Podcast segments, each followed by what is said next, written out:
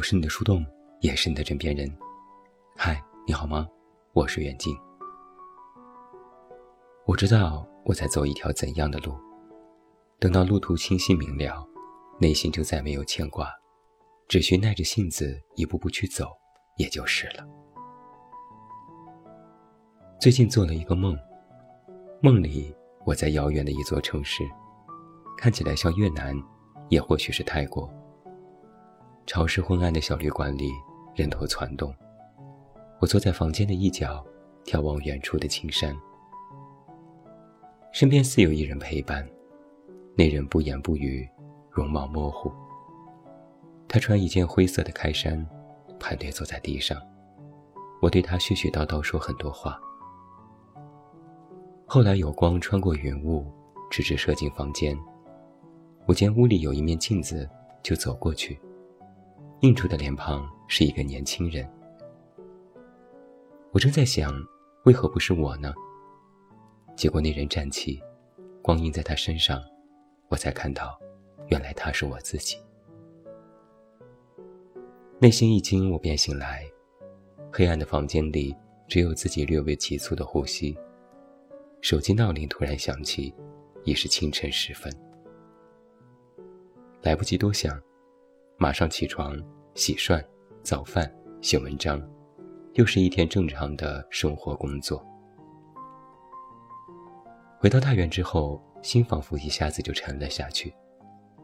在北京时，不管是怎样的情绪，总感觉心悬在半空。也不是不踏实，而是不敢让自己有太踏实的感觉，觉得凡事要靠自己，万不能掉以轻心。回到故乡了，许是有一种天然的归宿感，就把心也沉在下面。落叶归根这件事，看来不是虚言。当我把回到太原这件事写在公号里，收到许多读者的留言，也有人表达不理解，为什么好端端的要回家呢？北京不好吗？之前不是千辛万苦选择了北京，怎么又离开了呢？我说对呀。可我还说过我要在三十五岁退休呢。这其实的确一直都是我的人生规划。年轻时渴望成为更加优秀的人，工作、事业、爱情都要搞起来，那么就去闯、去拼。等到繁华都已看过，能拥有的都已拥有，就要学会及时退场。在很多年前，我说我要在三十五岁退休，可能就是提前或多或少意识到了这一点。人是不可能一辈子都处于繁华热闹之中的，与其到时被人赶下来，不如现在自己先换条跑道。人们提起回家，可能会有两种解释：一种是灰溜溜的回去，别人看来是混不下去了，退而求其次；另一种是衣锦还乡，功成名就后带着一身成就回家，未免透露出炫耀。我好像这两者都不属于。其实也就是既定人生规划当中的有一步而已。同在北京的发小打趣我说：“你肯定不会在北京长留的，过几年还要回去，我在北京等你哦。”我说：“不用过几年，三月我就回去了。我肯定也不会在太原长留，我还想去周游世界呢。北京也好，故乡也好，世界也好，只要都不把他们当做退路。”不把他们当做你必须停留的地方，其实处处都是人生的驿站。忙一忙，累一累，停一停，歇歇脚，然后继续上路。我其实就是这样的打算，也一直都是这样的人。在家的时候，我会长时间望着窗外的河流和大桥发呆，有时在想，这世界果真有各种各样的人。也有各种各样的生活。人们依河而居，在河的两岸建立城市，有人出生、长大、结婚生子，一代代如此繁衍下去。桥上车水马龙，不同方向的车来此汇合，又驶向不同的岔路和方向。短暂交汇，再分道扬镳，继续前往他们的目的地。这像极了我们的人生。我们也是桥上人。我是一个记性不太好的人，他时常会让我有一种错觉是，明明是最近才发生的事，想来好像已经是过了很久很久。有时候我会翻看自己的朋友圈，看到去年还在公司加班，还在和客户谈判，不久前才去了环球影城，去逛街吃饭，去酒吧喝酒。一一想来，都像是很多年前发生的事情了。闲暇时，我开车曾去往曾经住过的旧屋，去往儿时经常玩耍的铁桥，发现那里已经完全拆掉了。房子推倒盖掉了工厂，桥也拆掉修了高铁。曾经儿时记忆里的痕迹已经遍寻不着，行驶在粗心的马路上，心里其实是有遗憾的。唯一庆幸的，就是我在曾经的书里，详细描述过我儿时的老屋和那座德国人建造的铁桥，那是我回忆的凭证。我外公外婆就住在老屋。是他们带我去铁桥玩耍。如今他们已去世，建筑也消失，仿佛一代人就这么消失了。没人记得他们是如何活在这个世界上，就算记得，其实也无关紧要。我想，或许到我去世的那一天，我的后人们也是如此这般的回忆我。不管现在你自认多伟大、多成功。再过一百年，依然是无关紧要。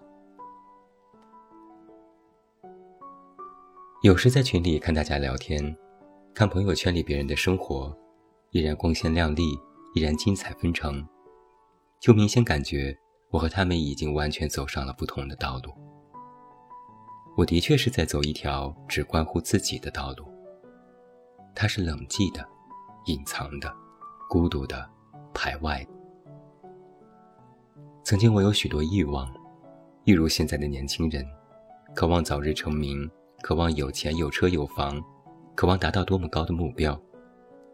我努力了，用尽全力了，甚至为此付出过艰辛的代价，我也算达到了，那我就没有什么遗憾可言。或许我和别人唯一的不同是，我见好就收，不贪更多，不想把整个人生都赔进去。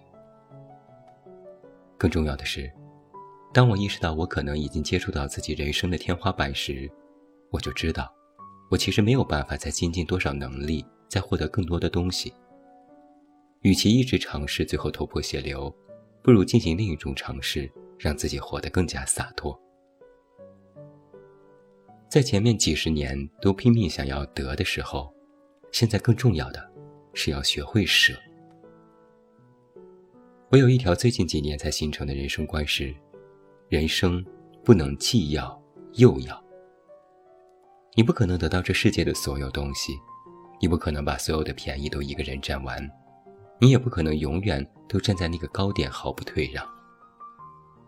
每个人都有自己想要的人生，那这里面就必然会有取舍，就看你想要的东西，你拿什么来换，你是否能够承受得住这种代价。于我而言。我现在想过一种隐匿式的生活，除了继续我喜欢的写作和播音，安稳过我的日子，剩余的事情我一概都可舍。将来我想去看世界，想四处体验，那我又会有新的取舍。在得到和舍弃之间，舍弃其实更难，它需要更多的勇气。谁能把自己原本得到的通通扔掉呢？如果要舍，就要干脆利落，不拖泥带水，这很难。舍也不是倾倒，而是学会把生活的这碗水端平，轻轻吹动它的涟漪，看到它能够正好的盛满你的所有，不多不少，适可而止。最近几篇文章之后，有许多读者都在说一类话：是，我也想过你这样的生活。我的建议是，不要。不是不要过如此的生活，而是不要重复别人的道路，它其实并不一定适合你。我之所以写，是我的分享，而不是我的教育。我只是轻描淡写的写了自己的选择和生活，而这背后的现实却依然沉重。它需要强大的精神支撑，需要一定的物质支持，还需要学会与自我和孤独相处。其实无论走哪一条路，其实也都需要这些。任何路都可走，就是别走别人的路。只要你能够真切感受到自己的心，完全由自己做出的选择。那才是真正适合你自己的人生道路。如果你觉得你当下无法选择，那就是禁锢你的东西实在太多，比如观念、金钱等等。那首先应该解决的是解开你的束缚，而不是着急选择你的道路。不然，就算你踏上新的道路，依然会觉得禁锢。前几日我在朋友圈看到一句话是这样写的：“呼吸是风。”身体是千山万水，我很喜欢这句话，我也想把它送给你。我对这句话的理解是：无论你过怎样的生活，走在如何的道路，都要记得，用自我去亲自历练，用身体去接受考验，去接纳那个本性的自我，去接纳那个真实的自我。远离虚无，远离大脑虚构的短暂满足。把眼光放在十年、二十年之后去眺望，把人生拉到很长的时间点去考量，无所偏执，不做妄想，用心去看世界，用心去抚慰身体。人生难免蹉跎，但要记得，哪怕跨越千山万水，都不要忘记，你才是最重要的那一部分。我是你的树洞，也是你的枕边人。关注公众微信“远近”，找到我。我是远近。